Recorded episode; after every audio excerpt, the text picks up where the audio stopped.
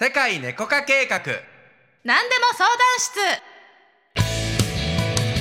この番組はセカネコ公式 LINE などへ皆様からいただいたご質問にコーチングやコンサルティングの技術を使ってお答えしています。はいそれでは質問を読んでいきます、はいお願いします。ペンネームおもちさんからいただきました。はいこんにちは。こんにちは。質問をお送りします。はいズバリ追いかける恋愛をやめる方法を知りたいです。うん。自分が好きになった人と付き合えそうなところまで行くのですがアプローチされるとなぜか冷めてしまいます。追いかけている時が楽しいからと思ったりしますがそろそろ落ち着きたいのでどうしてそう自分がそう思うのかを知りたいです。うん。というご質問ですね。うん。追いかける恋愛ね。そうね。うん。うーんでしょ。う追いも追いかけられもしない恋愛をすると 決めたらいいんじゃないでしょうか。どういうこと？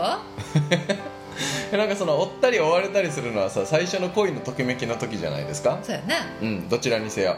でそれって多分1年とか2年とかしたらどうせ冷めていくものだからさもう最初からそんなあの落ち着きたいって思ってるんだったら、うん。じゃあ5年先とか10年先とかそういうドキドキとかがない時も多分一緒にいるはずだからさ落ち着くんだったらね。そうね。そこを想定してもうドキドキ度外視で考えてみる。ドキドキだからおもちさんがうん。ドキドキしたいって思う気持ちと落ち着きたいっていう気持ちを、えっとうん。自分がどっちが大事にしたいかっていうのがまだ分かってないから、うん。そういうふうになるのかもねそうだね。そこそれは分けた方がいいと思うけどね。なんかほら理想的にはさドキドキして恋愛からのなんか結婚みたいなのってすごく理想的だけど、うん。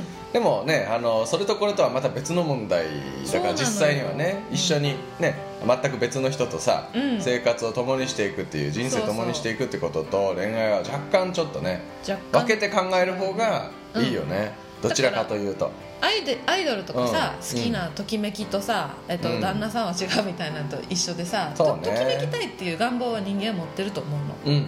うん、それは捨てる必要ないと思うけど、うん。それをその生涯を共にしたいなっていう人に求めると、えっと、ちょっとえっとなんだろう満たされない時の方が多いかもね、そうね、うん、ずっと人、まあ、誰かにあればもちろんいいけどね。いいし理想的だけどね、そうね。でも、うん。なんか冷めちゃうってことはさ多分現実を見るとなんか嫌になるっていうかさ、その王子様的なその完璧な像を求めたりとかうん。するのかもしれないしね。そうね。そんな人はあんまおらんからね。そうだねまあ多分そうドラマとかさ見て刷り込まれてるからね。完璧な人みたいドラマって作り話だからさ 全部。なそれ言われちゃうとちょっとあれドラマとか映画は全部作り話だから、まあね。そうだね、うん。でもまあ実際さあるとも思うよそういうシーンっていうのは、うんでもそれが、えっとうん落ち着きたいっていうのとはちょっと全然違う場所で起きてるっていうことだよね。うん。うん、そうだね。うん、これはイベントやわ。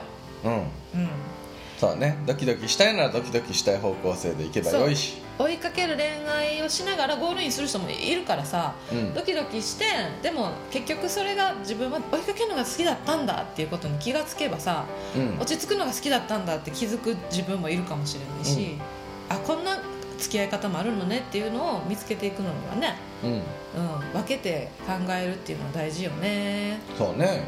うん。うん。ね。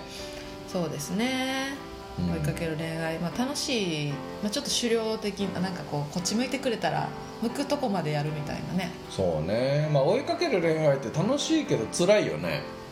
まあね辛いよ、ね、多分追いかけてるからさ。辛いよね。これ女ので追いかけるっていうことは追いついてないってことだからさ多分、えだからだから手に入れるさ達成感達成欲をさうん。満たす、達成するまでが楽しいよねそうそうそうそう。でもゴール見えたらうん。分かっちゃったみたいなミステリアスな人とかさ好きになったりとかさ。そうね追いかけるね。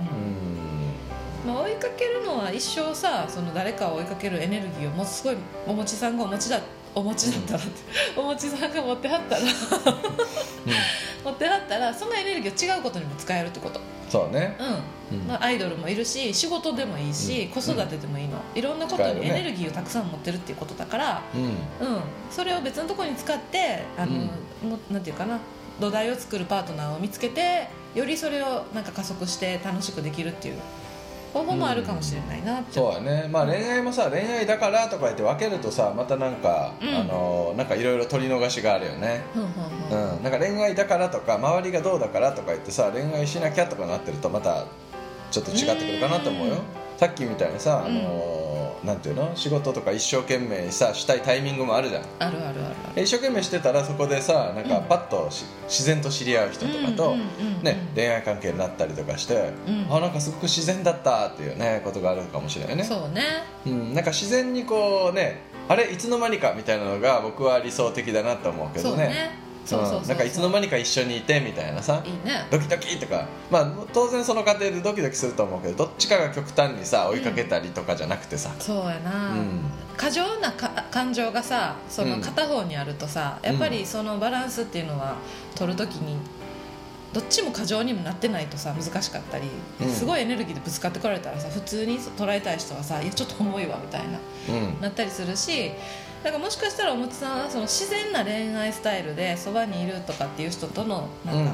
スタイルもあるかもしれないって思って、うん。あのはじなんか周りを見たりね、うん。居心地いいっていうことってどういうことみたいなうん。うん。